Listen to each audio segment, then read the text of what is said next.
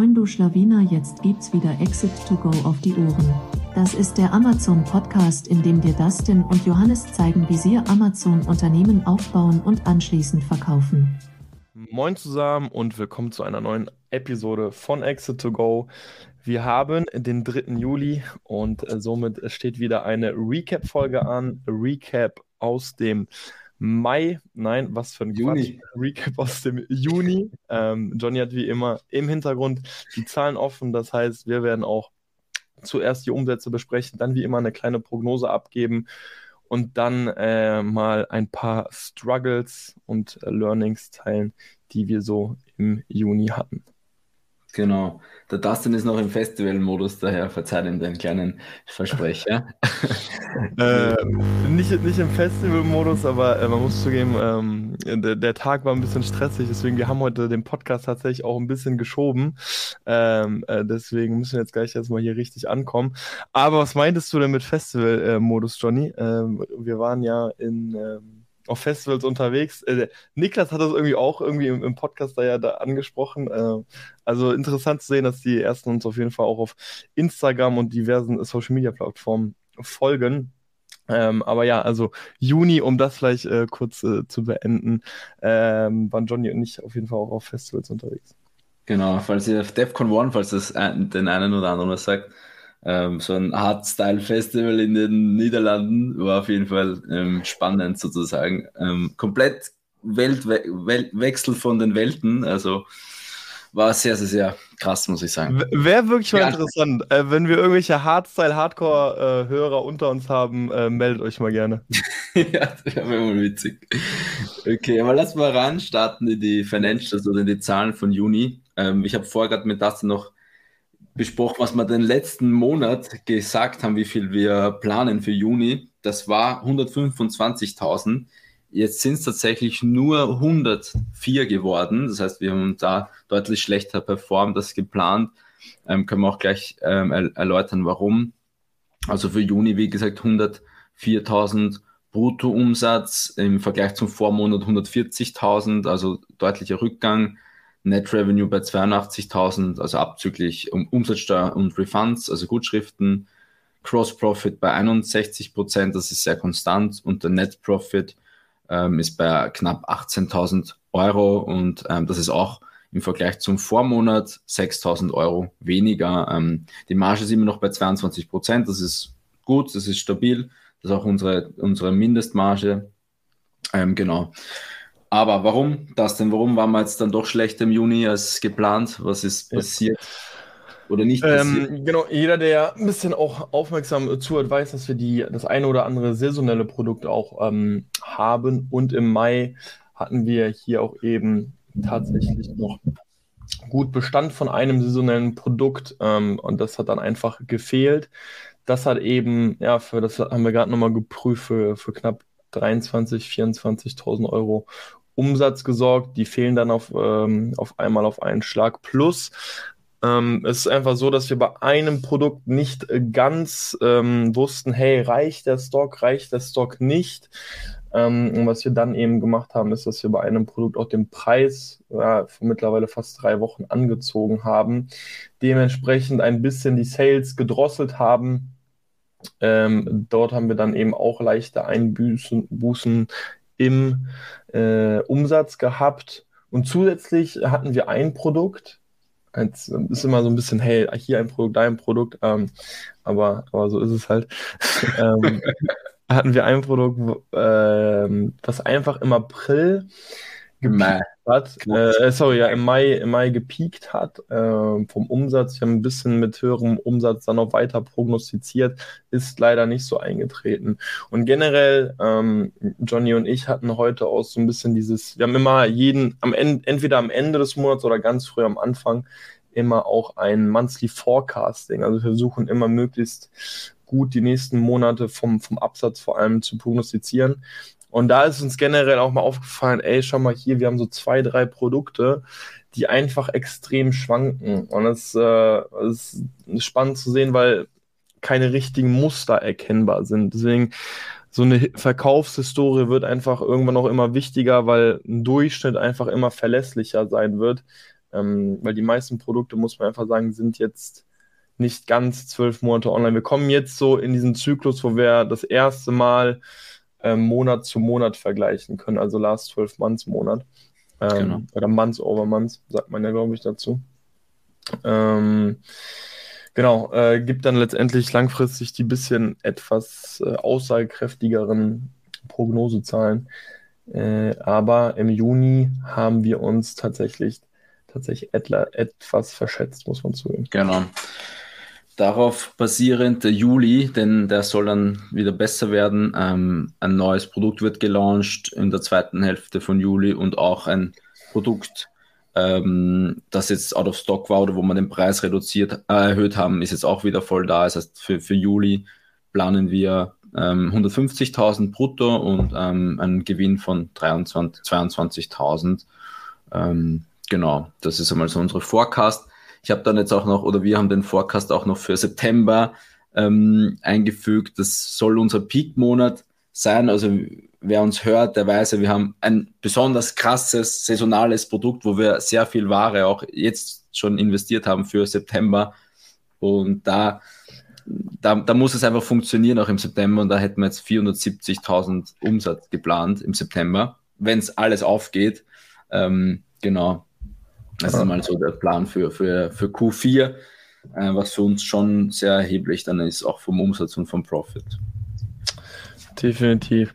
Overall, also zumindest ähm, gerade auch Net Profit äh, sieht man ähm, auch einfach eine schöne Entwicklung. Also diese Thematik, hey, je länger ein Produkt einfach online ist, umso profitabler wird es, ähm, scheint wirklich auch äh, zuzutreffen. Genau, vielleicht noch Refunds, falls das jemanden interessiert. Aktuell sind wir bei 8% Refunds. Ähm, last 12 Months Net Revenues 800.000, Tacos bei 7%, Akkus bei 16% und das Verhältnis zwischen PPC und organisch ist 43 und 57 Genau. Jo. Genau, ich glaube, das waren so die wichtigsten KPIs, die vielleicht den einen oder anderen interessieren. Und ja, soweit so gut, soweit zu den Zahlen. Dann mal nächstes Topic, oder? Ja, also wie gesagt, also es war einfach interessant zu sehen, dass wir wirklich Produkte haben, die wirklich Schwankungen haben, die wir so einfach nicht erklären können. Das sind teilweise so sehr kleine Märkte, wenn da eben mal was passiert, irgendwo berichtet wird, dann kann das eben direkte Auswirkungen haben, ähm, die man so einfach schwer vorhersehen kann. Deswegen auch immer wieder spannend für uns zu sehen, äh, wenn Produkte so ausschlagen. Genau. Ähm, so viel zu den Zahlen. Das heißt, nächster Monat 150k. Ähm, ich bin guter Dinge, so halte ich auch für realistisch. Äh, aber bin ich auf jeden Fall auch zuversichtlich her, dass das diesmal getroffen wird. Ähm, ja. Sag ich mal, jetzt mal. Jetzt. Genau, dann sollen wir AGL kurz erwähnen, oder? Ja. Jo. ja. Ähm, kurzes Update zu AGL und auch vielleicht Info oder auch ähm, ja, Erfahrung einfach. Wir haben ja die erste AGL-Lieferung im Juni gestartet und das wollten wir vor allem für dieses saisonale Produkt machen, weil es dort also einerseits, weil wir genug Puffer hatten bezüglich der Lieferzeit, andererseits, weil wir uns dadurch die ähm, bestimmte Gebühren erspart hätten, die uns der Logistiker verrechnet hätte für die Einsendung. Und letztendlich das Learning ist, also zwei Punkte, die wir euch gerne mitgeben wollen, ist, wenn ihr bei AGL eine Sendung anlegt, dann wird automatisch die Kapazität ähm, für eure FB-Lager geblockt. Auch wenn das erst, auch wenn dieses, diese Lieferung vielleicht in zwei Monaten erst ankommt, dann ist die Kapazität bereits geblockt und ihr müsst quasi genügend Kapazität ähm, auf Lager haben, damit ihr die Sendung überhaupt abgeben oder aufgeben könnt. Das war bei uns dann, also das hat bei uns dazu geführt, dass wir eine Lieferung aufsplitten mussten, weil wir nicht genug Kappas hatten. Ähm, das haben wir dann auf einem anderen Logistiker, über einen anderen Logistiker geschickt und einen über AGL, weil wir einfach zu wenig Kappas hatten. Und man kann immer nur für das nächste Monat beim Kapazitätsmanager mehr Kappas beantragen. Genau. Ähm, da, äh, ich bin ja auch immer Fan davon, äh, wir wollen ja immer so transparent wie nur möglich sein. Ähm, deswegen einfach an der Stelle äh, hier einfach mal ein Feedback. Wir haben jetzt die zweite Bestellung mit äh, Share Logistik gemacht. Äh, etwas neuere Player, würde ich sagen, die sich jetzt so versuchen, gerade im E-Com-Bereich zu, zu etablieren, sind generell auf jeden Fall schon länger in der Logistik tätig, aber wollen gerade jetzt also Amazon FBA-Seller ansprechen. Und ähm, das ist uns heute, heute Morgen haben wir darüber ja schon kurz gesprochen, aufgefallen, also das ist schon sehr krass zu sehen. Also die sind da auf jeden Fall noch sehr hinterher. Wir haben gesagt, hey, das ist ein Produkt, was ASAP online muss und da war wirklich so, okay, ey, schickt so schnell wie könnt ihr die FBA-Label äh, und wirklich ein sehr konstantes äh, Update immer bekommen. Ja. Ähm, deswegen, da sind wir jetzt äh, gerade, was nicht heißt, wir arbeiten gar nicht mehr mit Unicon zusammen oder so, sondern wir sind jetzt so ein bisschen einfach breiter aufgestellt, uns ja auch immer so zwei, drei Angebote jetzt einfach rein ja. ähm, und, und gucken, wie gerade einfach die Preislage ist. Genau, haben wir auch damals schon kommuniziert. Wir versuchen einfach mehr Logistik aus, darunter AGL, Shell Logistics, Unicon und so weiter. Und bisher sehr zufrieden. Ähm, oder kann man nichts Schlechtes oder Negatives teilen. Ja. Ähm, zu AGL, also wie gesagt, Kapazitäten rechtzeitig planen. Ähm, das wird anhand der Kubikmeter berechnet. Und falls ihr da zu wenig Kubikmeter habt, dann muss man einfach mehr ähm, reservieren. Das kostet halt dann dementsprechend. Da gibt es so einen Rechner in, im Seller Central.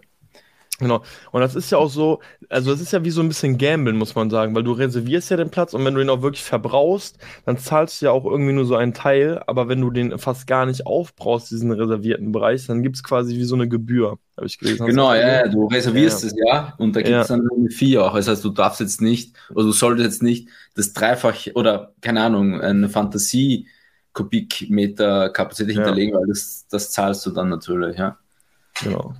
Du musst ja grob ausrechnen, wie viele FB-Ansendungen und so weiter du machen willst, ähm, dann, dann kann man schon gut planen, aber grundsätzlich, man muss es wissen, dass man es ähm, reservieren muss fürs, für das anstehende Monat, wenn man eine große AGL-Lieferung hat. Genau. Ähm, und, und dann sind wir ja ein bisschen noch hingefallen. Ja, ja dann, Boah, dann war auf jeden Fall ein paar nicht schlaflose Nächte, aber so ein, so ein Punkt im, im, in den Gedanken, den wir nicht haben. Da auch nochmal ganz kurz den Callback zum Thema Festival, weil das Problem ja. ist dann nämlich als aufgekommen, als wir am Festival waren, da ja. konnte man es natürlich jetzt nicht ganz so, also am Ende haben wir schon genossen, aber ne, war irgendwie immer so ein Thema, sage ich mal. Ja, es war immer so ein Thema. Also ähm, es, es war so, ähm, unser Hersteller, also bei einem unserer Hersteller ähm, kaufen wir zwei Produkte oder sogar drei Produkt ein, drei Varianten und eines davon hat eine Übergröße. Und wenn du bei AGL eine äh, Sendung anlegst, dann werden Übergrößen in ein anderes Lager verschickt von Amazon. DMT1 oder so. Ähm, genau. Ähm, das heißt, selbst, also wir haben, wir hatten zwei Container, einen 40 ähm, Kubik und einen 20 Kubik und ähm, obwohl alle Waren in den großen reingegangen wären, musste man trotzdem zwei Container bestellen, weil ein Container für die Übergrößen quasi ähm, gedacht war, weil es eine andere Adresse hat. Ist natürlich doof, weil du eigentlich mehr zahlst, aber gut, immer noch günstiger als über, über einen anderen Logistiker. So, ähm, dann bei der bei der Verladung von den Waren bei unserem Hersteller an AGL hat der Hersteller alle Waren, also auch die Übergröße Ware, in einen Container gepackt und an den Hafen gebracht.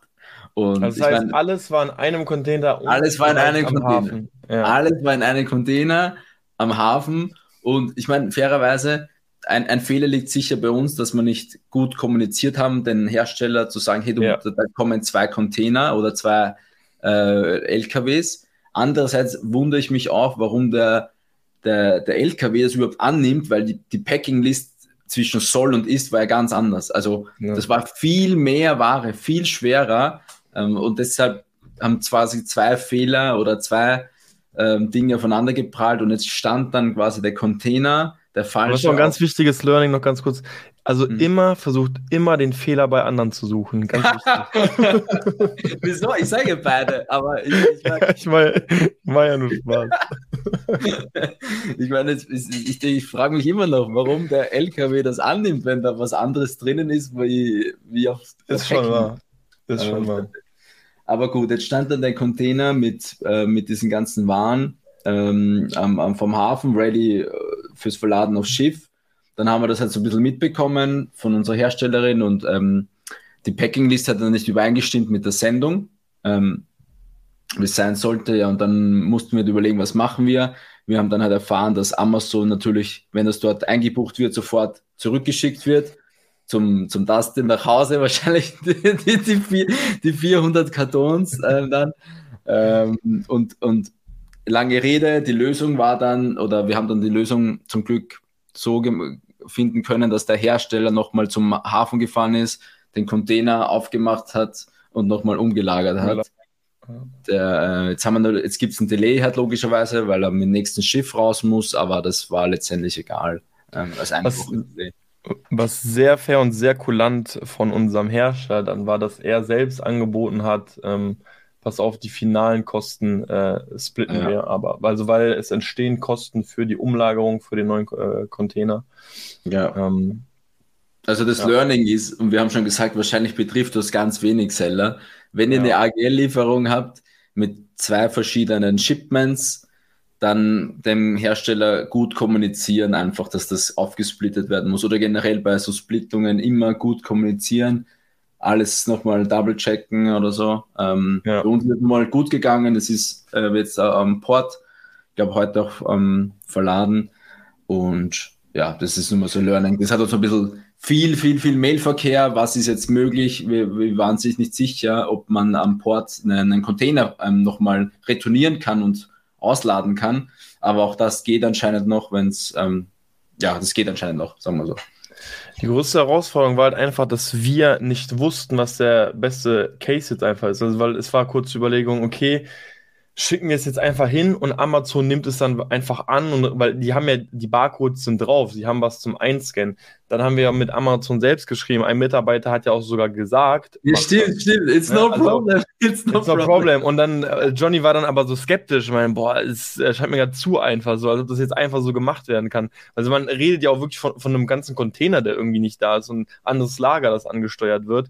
Ähm, am Ende des Tages, also man muss sagen, ich glaube, ich hatte noch nie eine Lieferung, wo so viele E-Mails hin und her geschrieben werden. Wenn wir wirklich alles hochrechnen, das waren bestimmt über 100 E-Mails, die am Ende des Tages yeah. da geschrieben hey, Glaubst du nicht, alle hin und her? Das ist wieder übertreiben. Also, Glaubst du nicht? Ey, ey also jeden Tag reingeguckt, jeden Tag reingeguckt, vier, fünf. Also wenn du alle E-Mails nimmst, die dann geschrieben wurden vom Hersteller, ja. von AGL, wenn du alle E-Mails nimmst. Chinesische Zeichen, nur chinesische. Ja, chinesische Zeichen, man weiß gar nicht, was abgeht. Also ich will mich jetzt schon so weit aus dem Fenster lehnen und sage, okay, vielleicht ist 100 ist hochgegriffen, aber 60, 70 werden das schon ja. gewesen sein. War auf jeden Fall so ein bisschen im, im, Hinterkopf dann am Festival. Aber ja. gut, ja, war, war ein gutes Learning. Auch eben zum Glück ist jetzt, hat uns, wie gesagt, 1000 US-Dollar, die man sich teilen ja. oder so. Im Verhältnis zur Ware ist das nichts oder völlig verkraftbar. Ähm, genau, jetzt schauen wir mal, wie diese AGL ankommt, ähm, wie das läuft auch mit Rotterdam und mit dem ganzen Zoll. Genau, das ähm, ist, ist ja das erste Mal ja, über Rotterdam. Also es ist trotzdem sehr spannend zu sehen, dass wir ihr müsst euch vorstellen, wir importieren jetzt mit zwei Containern und das ist immer noch günstiger, als wenn wir über einen Logistiker gehen würden und alles in einen Container. Also wir zahlen zwei volle Container. Nee, wir zahlen einen halben und einen vollen. Ja, aber du zahlst trotzdem für den ganzen Container. Okay. Das ist ja nicht El wir haben ja, ja den kompletten ja, Container ja, gebucht. Ja, so, und das ist äh, schon krass zu sehen, dass das immer noch günstiger ist als über einen ähm, klassischen Logistiker zu gehen. Deswegen AGL ist auch die ganze Zeit so ein Thema bei uns. Wir gucken gerade, wie viel früher muss man die Nach Nachbestellung machen. Man muss sagen, der Import, der kalkulierte Import, der prognostizierte Import, die Importzeit. Das ist viel höher. Das ist viel höher. Genau, also das, was man ganz am Anfang anbekommt. Wir sehen jetzt gerade, ja. das ETA ist noch völlig im Rahmen. Also das ist ja genau. Das ist vielleicht eine, eine, spannende Info. Also wir waren auch abgeschreckt, wenn du bei AGL eine Sendung anlegst, dann steht dauert bis zu 55 Tage oder 55 bis. Und dann jetzt die, was ist, das ist 30, eigentlich war 30 Tage jetzt oder ist gerade ja. der Plan zwischen ETD und ETA. Also völlig normal zu, zu, zu einem anderen Logistiker. Ähm, vielleicht auch noch ja, gut zu erwähnen. Ja. Aber ich meine, man muss so zugeben, noch haben wir die Ware nicht. Wer weiß, vielleicht sind es dann doch 55 Tage, deswegen. äh, aber da wird es ja sicherlich auch wieder Updates geben. Ja. Gut. Dann, äh, next big point, ähm, da sollen wir direkt äh, Kredit ansprechen. Genau, ähm, wir haben es eh schon in den letzten Recaps erwähnt, dass wir ähm, der Kreditanbannung sind. Jetzt haben wir diese Woche einen Call gehabt, wo wir nochmal die nicht Zusage oder auch nicht Unterschrift, aber ähm, das erste Angebot oder wirklich ein Angebot, ein seriöses Angebot, sage ich mal, ähm, für 150.000, 6 Prozent circa, fünf Jahre. Ähm, und das werden wir auch annehmen. Also, wie wir jetzt auch schon zugesagt, das geht jetzt, das machen wir uns über die Sparkasse in Verbindung mit der NRW Bank. Die nehmen 50 Prozent der Haftung. Das heißt, das ist auch ein bisschen ähm, interessanter für die, für die Sparkasse, weil das Risiko nicht ganz bei denen liegt. Und genau, wir planen dann mit der Einzahlung von dem, also von dem, von dem, von der Auszahlung besser gesagt im August, also es soll dann schon im August auf unser Konto sein in der Theorie. Und genau, das ist nur das Update. Also wir haben diesen Prozess jetzt auch endlich durch. Es ging dann letztendlich eh schnell, wenn man alle Unterlagen, also den Jahresabschluss im engeren Sinne hatte. Und genau, das ist nur das Update. Wir werden vielleicht auch nochmal, wenn es wirklich jemand interessiert, welche Unterlagen wir vorbereitet haben, aufbereitet haben und auch geschickt haben, dann schreibt uns da gerne, dann können wir vielleicht nochmal was zusammenstellen, wie wir das Schritt für Schritt gemacht haben. Ähm, genau, falls das jemanden interessiert, der auch nach einem langfristigen Kredit sucht. Noch ein ja. Satz, dann kannst du gerne, also wie gesagt, 6% ist jetzt nicht wenig. Bei unserem allerersten Kredit hatten wir 0,6% und dazwischen sind nur zwei Jahre, also völlig verrückt eigentlich.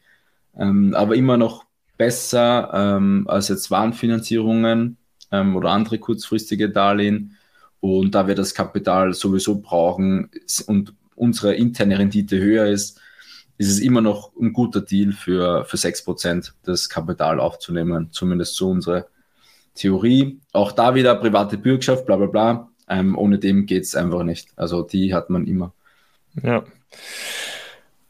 Vielleicht noch, also weil du gesagt hast, es ging dann doch relativ schnell. Also wenn ich jetzt mal wirklich zurückdenke, wo wir initial mit dem Gedanken, also es hat angefangen mit der eigenen Hausbank, wo wir gesagt haben, ey, lass uns da mal was probieren.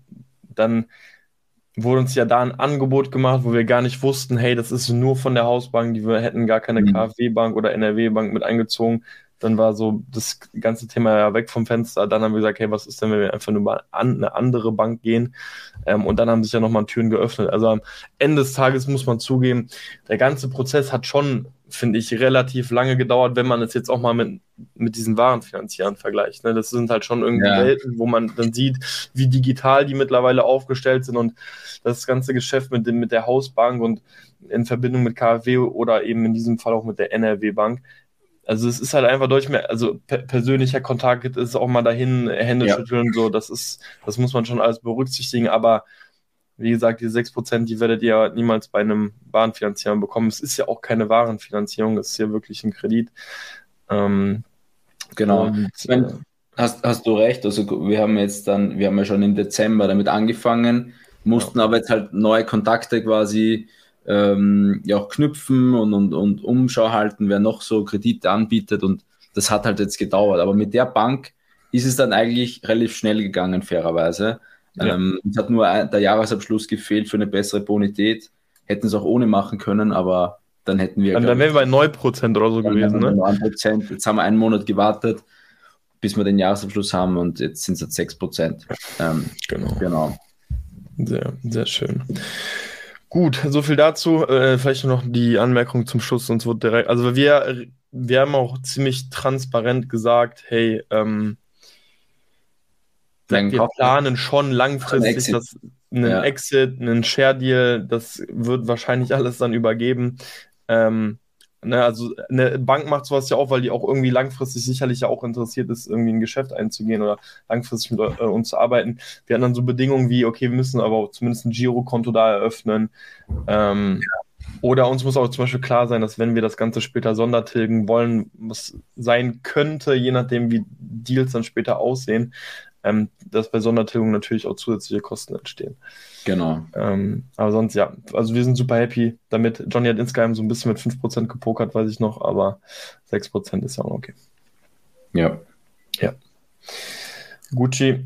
Ähm, dann äh, nur der Hin äh, Hinweis, die Anmerkung, ähm, das mit Google Sheets äh, Exit-to-Go-Tools, was du ja schon gebastelt hast. Das, ähm, ah ja, genau. Wir haben ja mittlerweile schon ein paar Tools ähm, oder so, so Templates auch. Und die sind vor allem alle in Excel gebaut worden und aufgrund der Nachfrage in Google Sheet haben wir es jetzt einfach in Google Sheet ähm, umgewandelt sozusagen und ein kleines Übersichtstab gebaut. Ähm, ähm, wir teilen den Link einfach nochmal hier in der Podcast-Beschreibung. Das ist einfach nur eine Slide mit Übersicht von, von all unseren Tools.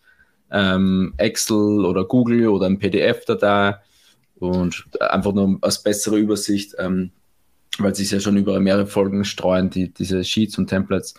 Und genau, also diese ja. Exit Tools Package packen wir auch nochmal in die Videobeschreibung für äh, mit, sind die Tools, mit denen wir einfach täglich arbeiten. Genau, das, das wächst auch, wenn dann irgendwas dazukommt, kommt sicherlich auch immer direkt eine Folge dazu. Ich überlege, man könnte überlegen, ob wir irgendwie noch direkt eine Folge dazu verlegen, weil eigentlich haben wir zu jedem Tool fast eine separate, ja. separate Folge immer gemacht.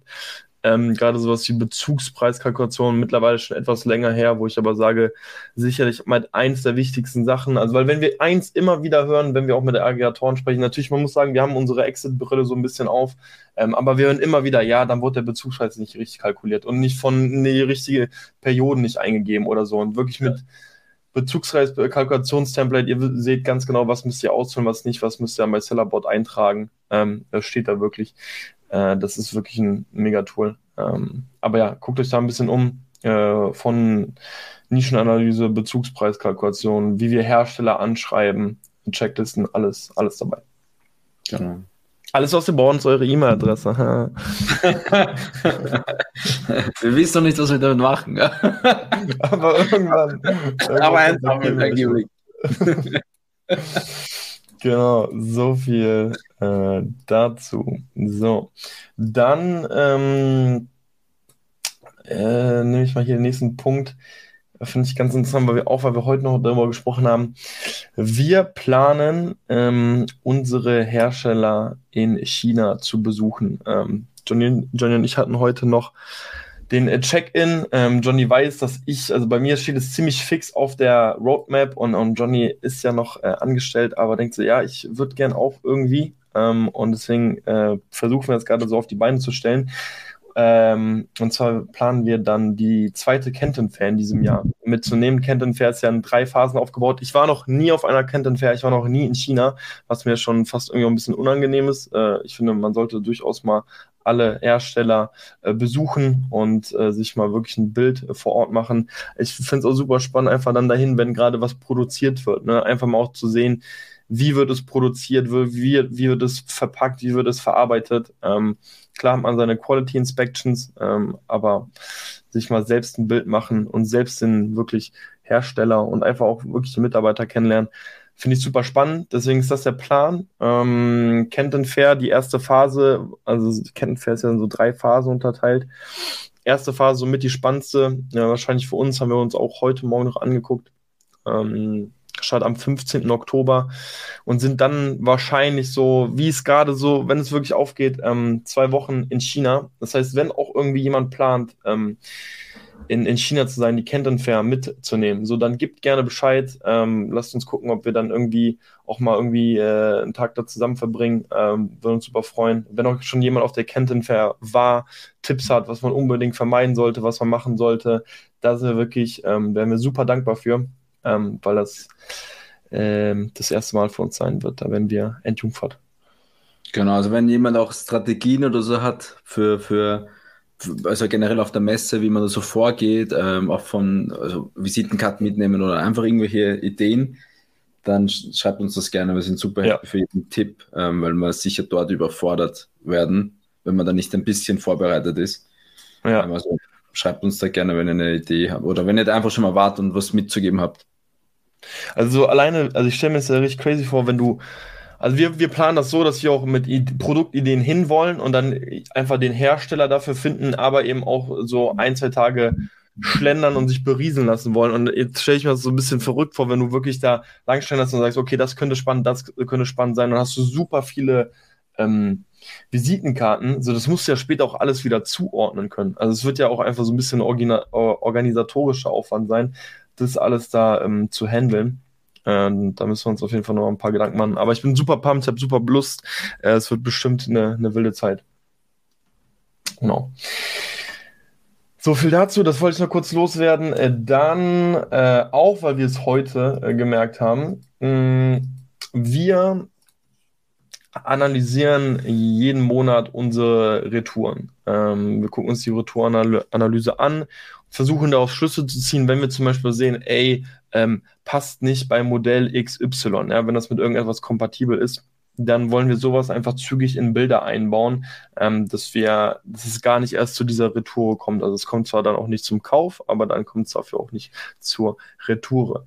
Und ähm, uns aufgefallen, einfach weil wir gerade ja so ein bisschen auch ähm, die Foto- oder die Bilderagentur wechseln, ähm, nicht äh, einfach, weil die Jungs von 116 Media, also mit, die waren ja auch schon hier im Podcast, äh, gehen einfach so ein bisschen mehr in eine andere Richtung, ähm, sind jetzt so ein bisschen im Bereich Erklärfilm ja unterwegs. Und da mussten wir jetzt einfach gucken, okay, wo gehen wir jetzt hin? Anscheinend macht den Amazon nicht so viel Spaß. Ich glaube, wir sind zu anstrengende Kunden für die. Das sind zu viele Retourenschleifen immer, ähm, weil den Amazon-Seller zufriedenzustellen, was die Bilder angeht. Ich glaube, das ist eh eine Kunst für sich.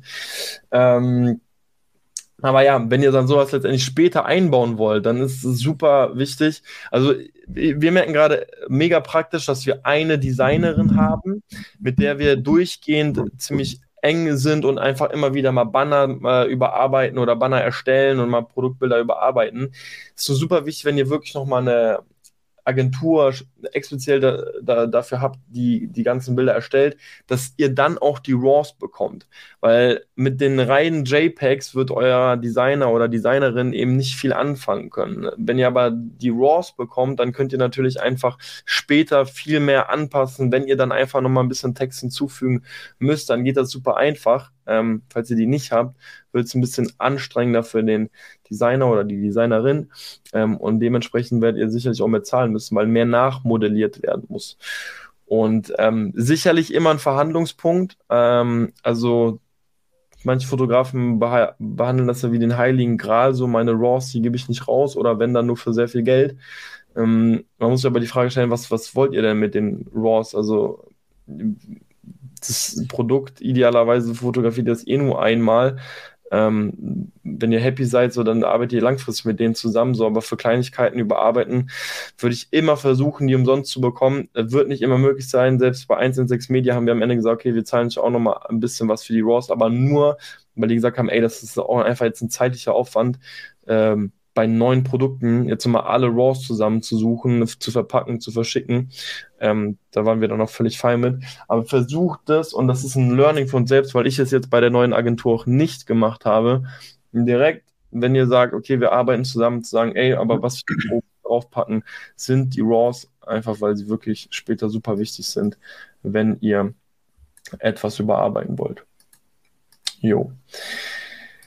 Gut, so viel äh, dazu. Dann ähm, würde ich gerne über das Thema Bedeutung, eine Mio Exit, Anzahl neue Produkte sprechen. Ähm, denn Johnny und ich, ähm, also Johnny hat eine extrem ausführliche Excel-Tabelle mal erstellt, weil er noch mehr Excel-Tabellen haben wollte.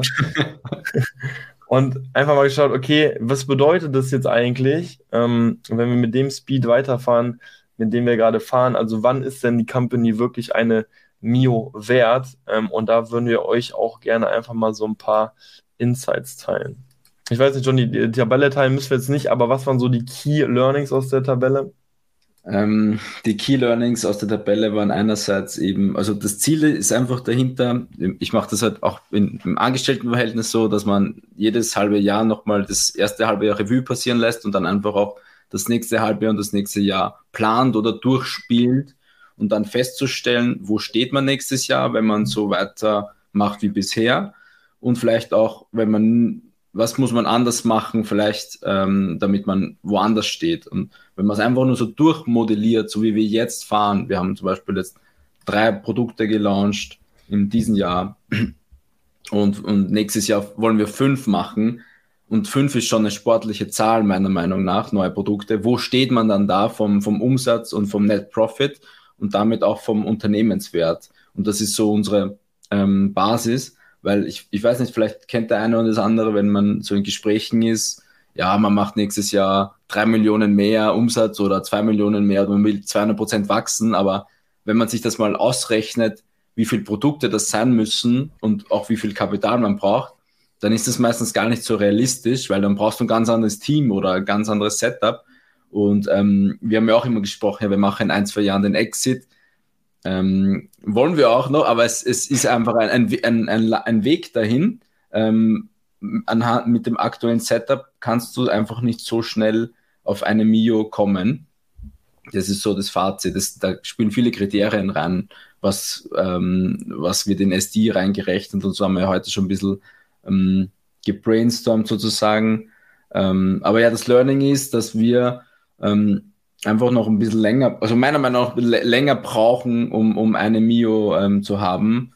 Und also eine Mio äh, auf Firmenbewertung auf einem äh, Dreier-Multiple. So Dreier-Multiple. Genau, greifbar. Ähm, beim SDI, also wir haben vorher nur so, uns, wir haben uns die Frage gestellt, ja, was kommt denn jetzt in den SDI rein? Kommt da eine PPC-Agentur rein? Kommt da eine, eine Customer Support rein? Wir wissen es ehrlich gesagt nicht.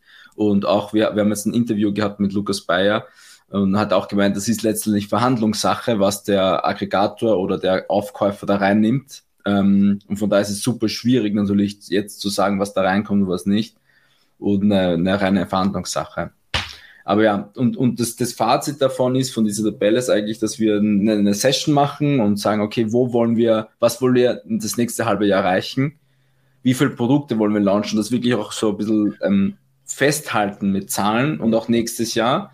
Weil wenn wir jetzt sagen, hey, wir brauchen, wir wollen zehn neue Produkte launchen und dann x Millionen mehr Revenue haben, dann geht das, dann schafft es der Dustin, also du nicht alleine. So, dann muss man ein anderes Team aufbauen oder andere Prozesse und das nochmal in so einer Session darzulegen, hm, war das Ziel so ein bisschen. Weil fünf Produkte in einem Jahr ist schon sportlich. Also, also, ja, also sportlich für unser Setup einfach, muss man natürlich ja. zugeben, genau. Ähm, also man muss auch sagen, wir arbeiten, das hat man jetzt hier und da sicherlich das ein oder andere Mal auch schon rausgehört, wir arbeiten sehr viel mit einer Freelancerin zusammen. Das ist generell mal die Frage, ob wir die vielleicht auch einfach irgendwann mal im Podcast holen. Ähm, ja, vielleicht auch nicht, weil wir sie vielleicht anstellen wollen. Naja, ist ein anderes Thema. ähm, äh, also die nimmt auch schon unfassbar viel Arbeit ab, muss man sagen. Aber uns fällt immer wieder auf, so wir finden Produktideen, ähm, wir bauen diese Spec-Sheets oder diese Specification-Sheets, was wollen wir alles in einem Produkt haben und sehen manchmal erst dann viel später, okay, hm, ist nicht realistisch, weil VK-Preis viel zu hoch sein wird. Ist nicht realistisch, weil es einfach auch vielleicht nicht umsetzbar ist. Oder manchmal sehen wir auch, ah, okay, guck mal, der Markt entwickelt sich jetzt gerade negativ. Und das heißt, manchmal ist man lange an einem Produkt dran und das wird jeder kennen und am Ende kommt das Produkt einfach doch nicht online, so weil es einfach nicht gepasst hat. Ähm, und deswegen ist diese Kennzahl auch einfach für uns so wichtig, dass wir eben wirklich eine, eine konstante Anzahl an, an Specification Sheets oder eben an Produktausarbeitungen pro Monat haben. Deswegen wollte ich eigentlich gleich erst zu kommen, aber vielleicht nehme ich jetzt ein bisschen äh, vorab. Wir sagen immer noch, der größte Hebel sind eben diese neuen Produkte. Und im Juni war es auch so bei mir, dass diese, ich habe ja meine Fokuszeit einfach am Morgen, zwei Stunden, wo ich sage, ich arbeite nur an neuen Produkten oder suche neue Produkte. Also es gibt nur diese zwei Aufgaben. Und diese Fokuszeit hat sehr gelitten im Juni bei mir. Ähm, einerseits muss man sagen, wir waren ein bisschen unterwegs, ähm, Festival zwei Stück, die haben sich von äh, Wochenende mit in die Woche gezogen. Ähm, es waren ein paar Calls, die ich in diese Fokuszeit gelegt habe und das habe ich auch einfach als Learning genommen. Man muss diese Fokuszeit verteidigen. Also ich mache immer so ein Monthly Recap für mich nochmal, wo ich einfach so ein paar Sachen aufschreibe. Ähm, und das mache ich mittlerweile seit anderthalb Jahren. Da habe ich wirklich für jeden Monat immer so ein Recap. Und da habe ich auch so was, was größte Learning, was, was will ich unbedingt anders machen, dass man diese Fokuszeit einfach extrem verteidigt. Ich habe Johnny gesagt, so, Johnny, ey, wenn ich irgendwas sage, ich leg deinen Call rein, musst du auch sagen, nee, nein, auf gar keinen Fall. So, das muss einfach verteidigt werden, weil das einfach bis dato unserer Meinung immer noch der größte Hebel ist, ähm, gute neue Produkte auszuarbeiten und auf den Markt zu bringen. Ähm, und das ist einfach ähm, extrem wichtig. Und da überlegen wir jetzt einfach, hey, wie können wir da auch einfach eine gewisse Konstanz reinbringen, weil es ist derzeit noch keine krasse Konstanz drinne. Mal geht ein Produkt schnell online, mal äh, zieht sich ein Produkt, das gehört sicherlich auch dazu. Ähm, aber was können wir eben auch machen, um da Sachen zu automatisieren? Wir haben heute selbst besprochen, so, das ist teilweise, Johnny hat es so ein Rabbit Hole genannt, wo du einfach in einen kreativen Prozess kommst, wo du dir ein Produkt anschaust und guckst dir auf einmal YouTube-Videos dazu an, liest irgendwas auf Amazon.com, Etsy, was bedeutet, was bedeuten diese Materialien überhaupt? Also mal, wir setzen uns ja schon oder wir beschäftigen uns sehr intensiv mit den Produkten, weil wir wissen es ja, also wir haben es einmal gesehen, äh, bringst du ein gutes Produkt auf, äh, bringst du ein Produkt auf den Markt, was nicht gut ist, wirst du sofort dafür bestraft. Also der, der Kunde wird es dir direkt kommunizieren, weil ein Produkt nicht gut ist und glaub mir, sobald du auf einer dreieinhalb Sterne oder drei Sterne Bewertung bist, äh, dann genau. leiden auch einfach deine Sales. So, deswegen ist auch immer die höchste Prämisse, die oberste Prämisse, arbeite die Produkte wirklich so gut wie nur möglich aus, mach sie auch einfach gut und dafür brauchst du diese Fokuszeit und die sollten wir ähm, verteidigen.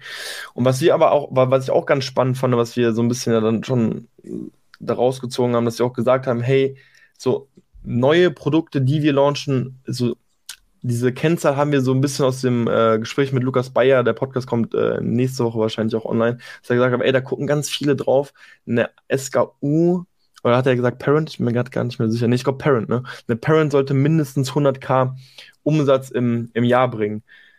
Und das war gar nicht so krass, dass ich da, also in unserer Gewichtung, in unserem Sheet, haben wir den Monatsumsatz gewichtet, aber manchmal haben wir ja saisonelle Produkte und mhm. wenn die dann nur zwei, drei Monate on sind, da aber guten Umsatz machen, ähm, wenn dann die 100k nicht erreicht werden, dann ist ein Produkt, was vielleicht nur in Anführungszeichen 10k Umsatz im Monat macht, langfristig doch interessanter, weil es einfach konstanter ist und äh, auf den, aufs Jahr gerechnet dann eben doch ähm, mehr einbringt. Das heißt, wir wollen diese Kennzahl wie viel bringt ein Produkt im Jahr ein an Revenue, ähm, die wollen wir eben auch einfach deutlich mehr äh, berücksichtigen. Okay. Weil das Ding ist, die Zeit für ein Produkt ist ja fast gleich, die du brauchst. Ob es jetzt ein ja. 20k Produkt pro Jahr oder 100k, du hast wahrscheinlich gleich viele Schleifen, du musst genauso gute Fotos machen und ähm, ist logisch, aber wir haben es jetzt noch nie so bewusst gemacht, dass eigentlich einfach Sinn macht, Märkte oder Nischen zu nehmen, die mindestens 100k Potenzial haben pro Jahr darunter. Ja. Wir haben aktuell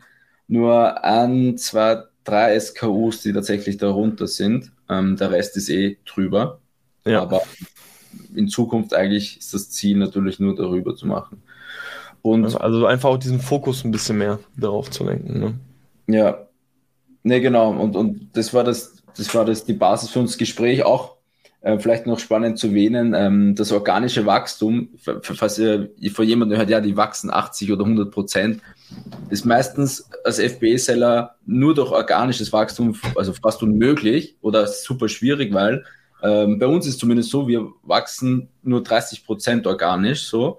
Ähm, wenn unser, also wenn wir zumindest on Stock sind. Ähm, wenn du out of Stock immer warst, dann wächst du natürlich anders, aber wenn du nur ein Jahr on Stock bist und ähm, das mit vorher vergleichst, sind wir aktuell so bei, bei 30 Prozent. Ähm, und das haben wir auch nur, ähm, oder wollen wir nur durch Internationalisierung und so weiter erreichen. Das heißt, dieses, dieses 100 Prozent Wachstum kriegst du, kriegst du nur über neue Produkte rein zum Vorjahr.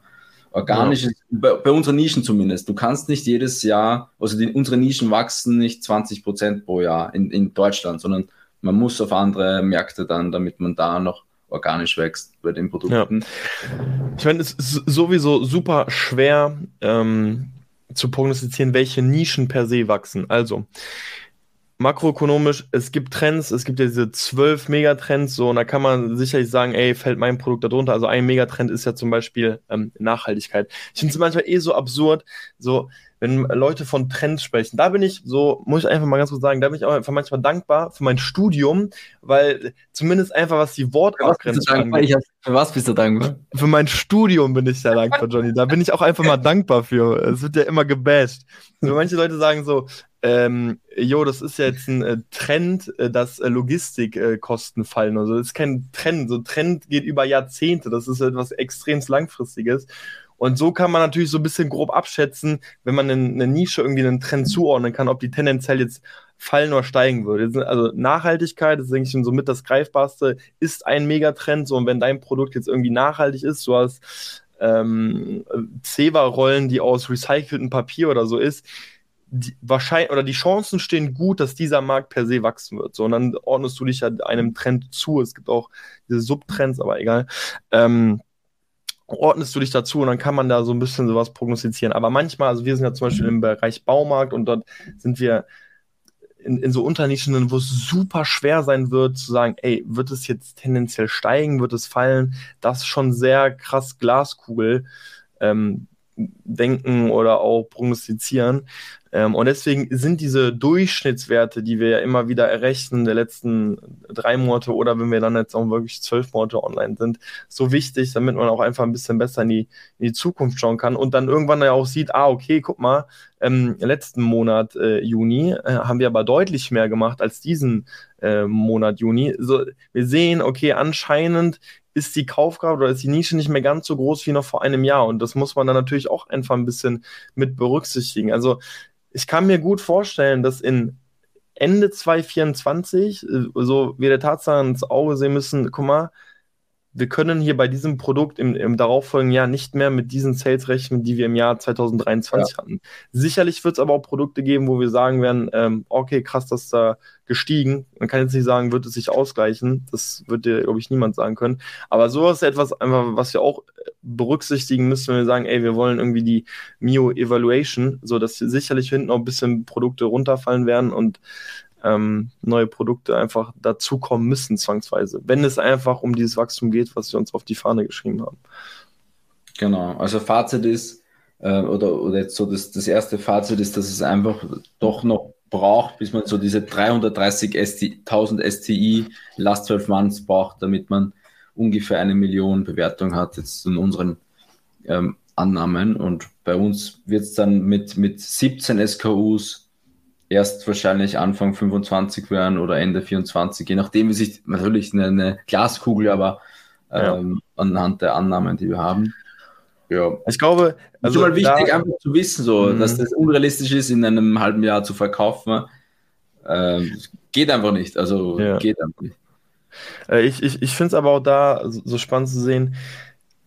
Ich glaube, wenn sich jemand wirklich in, in eine Nische oder in einen, in einen Markt wirklich beißt, der riesig ist und sehr viel auch in dieses Thema Brand Building investiert. Ich glaube, das ist nochmal ein sehr spannender Ansatz oder sowas mal mitzuverfolgen, was dann eben passieren kann, wenn du in, in etwas in einem Markt drin bist, der wo die Kau oder wo das Volumen sehr groß ist und du dir einfach peu à peu dadurch, dass du auch irgendwo eine Love Brand aufbaust, ähm, dein, dein Stück vom Kuchen größer wird. Ich glaube, da ist dieses organische Wachstum, da kann man über ganz andere Zahlen sprechen. Man muss natürlich sagen, wir sehen das immer auf unseren Case. Also wir gehen ja bewusst mhm. in Märkte oder in Nischen rein, die nicht so groß sind, zugeben, aber wo die Konkurrenz auch einfach nicht so stark ist oder nicht so gute Produkte hat, nicht so gutes Brand, äh, nicht so gute Bilder äh, auf, auf Amazon hat oder auch in, gar keinen eigenen Shop, da sehen wir uns einfach besser, da spielen wir das Spiel besser, als wenn wir jetzt in den Markt von, ähm, Handy. von Handy oder Handys gehen würden. Das wäre ja, klar, wenn du da langfristig ein nachhaltiges Phone aufbauen willst, so, ey, das kann alles äh, mit einem Produkt auch krass wachsen. Ähm, du spielst dann aber auch einfach ein anderes Spiel. Deswegen, wenn wir solche Sachen auch sagen, dann wollen wir das auch nie pauschalisieren, ist auch immer so ein bisschen auf ja. unseren Case äh, zugeschnitten. Weil wenn jetzt jemand sagt, die haben gesagt, man muss immer nur neue Produkte machen, trifft einfach bei uns so zu. Wir können, aber gut, man muss, äh, wollen ein bisschen ins Variantengame äh, eintauchen, aber auch nur ein bisschen vereinzelt. Äh, zumindest wird es da die eine oder andere Session geben. Ähm, aber ja, bei uns sind es einfach die neuen Produkte. Genau. So viel ähm, dazu. Genau, und dann äh, hatte ich jetzt nur den äh, Punkt. Hast du noch einen? Sonst wäre hm, nee, ich glaube nicht. Nee. Okay. Also ich habe jetzt nur den Punkt, weil wir einfach immer mehr mit Freelancern arbeiten. Ähm, und ich finde es spannend zu sehen, ähm, man muss sich so ein bisschen auch die Frage stellen, wenn du mit Freelancern arbeitest, wie sehr vertraue ich einem Freelancer, wie viel will ich reported bekommen, wie viel will ich sehen, was gemacht wird. Und ich glaube, super wichtig, ja, das habe ich heute einfach nochmal gemerkt, einen, einen Freelancer zu finden, dem du einerseits sehr stark vertraust, aber denen du andererseits auch ganz klar, ähm, also nicht ansagen, aber Prioritäten setzen kannst und dass es immer auf einer sehr objektiven ähm, Basis angenommen wird. Also wir arbeiten ja, wir haben, im Grunde haben wir niemanden festangestellt, alles, was wir machen, machen wir mit Freelancern. Und jetzt auch zum Beispiel bei PPC hatten wir einfach den Case, dass wir auch gesagt haben, hey, wir wollen ja Pan-EU gehen und der Freelancer ähm, ich will ihn ja auch irgendwann mal im Podcast holen. Äh, ich habe schon tatsächlich so zwei, drei Nachrichten bekommen, da haben Leute nachgefragt, wer das jetzt ist. Ähm, ich äh, werde ihn auf jeden Fall mal fragen, ähm, ob der Bock auf eine Podcast-Folge hat. Ähm, das war einfach so, dass er, er auch so pumped war und gesagt hat, ey, yo, ich würde gerne, ähm, also wir haben gesagt, ähm, PanEU, Prio Nummer 1 bitte umsetzen und er wollte eigentlich schon heute so die ersten Ergebnisse zeigen und ähm, man musste dann feststellen, ah, okay, dadurch, dass wir mit Space Groß arbeiten, äh, passiert natürlich oder sollte nichts in unserem Account passieren, sondern wenn man ja mit Space Code arbeitet, verkauft man über deren Account. Das heißt, man muss auch in deren Account die ganzen PPC-Kampagnen anlegen für alle europäischen Marktplätze. Und das ist nicht passiert.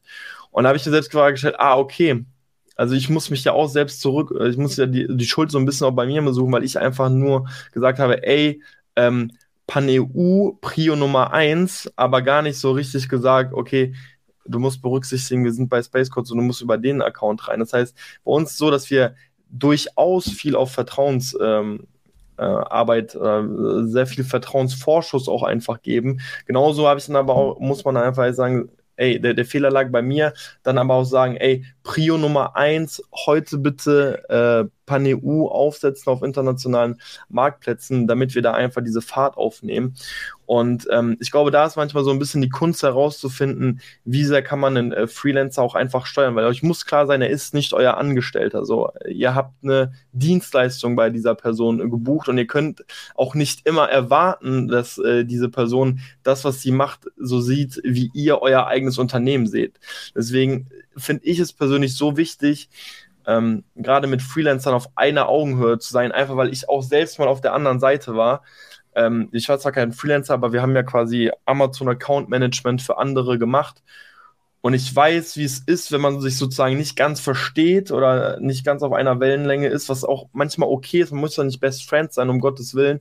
Aber man muss sich irgendwie immer ehrlich und transparent in die Augen schauen können, sagen, was war, was lief gut, was lief scheiße. Oder man sollte zumindest auch mit keinem schlechten Gefühl in Calls gehen. Und manchmal, wenn ich so zurückdenke, gab es Kunden, wo da habe ich einfach gedacht, ich hab da keine Lust drauf, so jetzt mit denen zu arbeiten, so weil es einfach gar nicht gepasst hat und einfach nie richtig kommuniziert wurde, ähm, was kann verlangt werden, was kann nicht verlangt werden. Und das wollte ich einfach nur mal weitergeben, dass euch bewusst wird, wenn ihr mit Freelancern arbeitet, wie viel könnt ihr von denen verlangen, was ist realistisch, was ist nicht realistisch ähm, und dass ihr euch sowas immer vor Augen haltet, dass ein Freelancer auch nie ein Angestellter ist, aber es meiner Meinung nach deshalb so wichtig ist, dass ihr mit einem Freelancer auch eben euch irgendwo gut versteht, dann, damit, wenn mal was brennt, das wirklich bei sagen, okay, wir ziehen jetzt hier kurz an einem Strang, um eben die Sachen wieder aufzusetzen. Ja. Also nee, generell ja, ein Kernwert von dir oder von uns, einfach offen, offen direkt ja. ansprechen und ähm, ähm, Kritik nicht gleich böse nehmen, sondern einfach ähm, darüber das ganz normal sprechen, so wie es auch mit ja. jedem sein sollte. Und wenn das Gegenüber das auch so sieht, dann ist es, glaube ich, eine gute äh, kann eine gute Partnerschaft werden. Wenn das nicht, also wenn das nicht so bedingt ist, dann wird es meistens eh nicht lang halten. Ja, weil ich meine, ihr macht euch selbstständig, ein Freelancer macht euch auch selbstständig. So die, das heißt, die machen ja etwas, weil die Bock auf diesen Beruf haben. So, dann will auch keiner irgendwie mit jemandem zusammenarbeiten, wo man am Ende des Tages aus dem Call geht und denkt so, boah, dieser Bastard, ey, ich habe gar keinen Bock mehr mit. So, weißt du, ich meine? Das ist ja, das ist nicht Zweck des Deswegen, ja, deswegen versucht immer, äh, versucht auch immer irgendwie eine, eine menschliche Komponente zu finden und ähm, miteinander klarzukommen, damit da, wenn es brenzlig wird, dass man eben, wie gesagt, an einem Strang ziehen kann. Jo. Das wollte ich noch loswerden äh, zum Thema Freelancer. Freelancer sind nicht eure Mitarbeiter. Genau. Okay. Und damit habe ich bei mir alles abgehakt. Johnny, du hast auch nichts mehr? Mir fällt nur noch ein Earnout. Ähm, ah, vielleicht, ja, vielleicht für den, den einen oder anderen, was es interessiert. Wir haben jetzt auch den Earnout von unserer letzten Marke bekommen. Ähm, das ist jetzt seit April 22 war der Exit. Also ein Jahr später haben wir quasi den Earnout bekommen. Wir hatten auch dann noch 30 Prozent Wachstum ähm, von der Marke, glücklicherweise, und haben da auch eine, eine, eine, prozentuelle Fee bekommen. Ist jetzt ist schon ein bisschen was. Also ähm, Ist nicht schlecht auf Irgend- jeden Fall. Zwischen 15 und 20. Krass. genau, und äh, ja, das ist nur als, als Transparenz-Update, so ein bisschen, falls das Ja. interessiert- jemanden interessiert. ja, und damit muss man sagen, ist nach. Ist die, ist auch heute Beendet. reingekommen, die Zahl, ne? Die heute, Heute, genau, eigentlich heute, dritter. Da gab es auch ein bisschen Delays. Ja, So es gab ein paar Delays. Nachfragen, wann kommt die Zahlung und so Ja. weiter. Muss man zugeben. Ähm, aber nach, ja, was sind das dann? 13, 14 Monaten äh, ist tatsächlich die erste Firma. Jetzt haben wir wirklich absolut gar nichts, gar nichts mehr letztendlich mit der alten Marke mehr zu tun. Man muss sagen, sehr, sehr, man, man muss auch sagen, wir haben auch einfach teilweise Glück gehabt. Also dieses Wachstum, was noch hingelegt wurde, ist zu einem ganz großen Teil auch deswegen entstanden, weil wir mit einem saisonalen Produkt, ich weiß nicht, irgendwann haben wir es bestimmt mal erzählt, ne? aber Ja, das und safe Vielleicht noch mal erzählen, ganz kurz. Ja. Wir waren alle offline, also irgendwie wurden alle offline genommen, alle, die das Produkt hatten. I don't know how. Ich weiß auch nicht, man weiß ja nicht so wirklich, wer das äh, verursacht hat, warum alle offline genommen Ja, wir wurden. waren auch offline, aber nur Genau, wir waren ja auch offline und irgendwie sind, haben wir es geschafft, wieder online zu kommen. Der Aggregator, also der uns aufgekauft hat, der hatte auch ein paar Kontakte, hat da was angestoßen. Wir haben über unseren, ähm, wie heißt er nochmal? Anwalt? Ja, aber wen sind wir gegangen? Engels, Thomas Engels, ne? Ja, äh, sind wir gegangen. Ähm, da ist auch was entstanden. Da sind wir uns aber nicht sicher, auf was es am Ende des Tages zurückzuführen war. Aber am Ende des Tages sind wir ziemlich zügig wieder online gekommen und haben in der Saison, während alle anderen offline waren, ähm, ja, einfach sehr stark abverkaufen können, äh, Preis anheben können, bisschen PPC gedrosselt. Ähm, das hat uns einfach sehr in die Karten gespielt und deswegen ist dieses enorme Wachstum auch ähm, entstanden, muss man sagen. das ist, ja, also 80% vom Profit ist nur von diesem Monat damals passiert und Das ist seither. absurd. Ja. Also, das also war schon, das war schon crazy. Ähm, genau, aber da muss man sagen, ähm, Haken, also alles, wirklich alles mitgenommen, was mitgenommen werden konnte, mit ein bisschen Glück, muss man einfach zugeben. Und äh, jetzt haben wir mit der alten Marke tatsächlich gar nichts am Hut. Jetzt nur noch Vollgas, neue Marke. Neue Produkte, Produktsheets, neue Specification Sheets und Excel äh, Sheets. Produkt und Excel-Sheets. Ja. und äh, Hersteller auch mal besuchen dieses Jahr. ja, genau. Genau. Also, das war die äh, Recap-Folge aus dem Juni, Juni, nicht Mai. ähm, ihr habt es gehört. Also, wenn ihr Bock auf äh, die ganzen Excel, äh, nicht Excel, Google Sheets habt, ähm, ihr findet unten in der Beschreibung einen Link. Ähm, gucken, ob wir nochmal einfach die passende Folge dazu reinpacken. Das heißt, wenn ihr euch fragt, wie man mit diesen Tools da oder mit den Sheets arbeitet, könnt ihr euch das direkt angucken. Ähm, Nochmal der Aufruf, wir planen wirklich die Tour in China. Falls jemand da war, Tipps hat, wir sind sehr offen, wären sehr dankbar. Falls jemand sogar da ist, ähm, äh, hätten wir auch richtig Bock, uns mit anderen Zellern zu treffen. Das heißt, gibt gerne Bescheid. Und ansonsten sage ich vielen, vielen lieben Dank fürs Zuhören und bis zur nächsten Folge. Ciao, ciao. Ciao, ciao.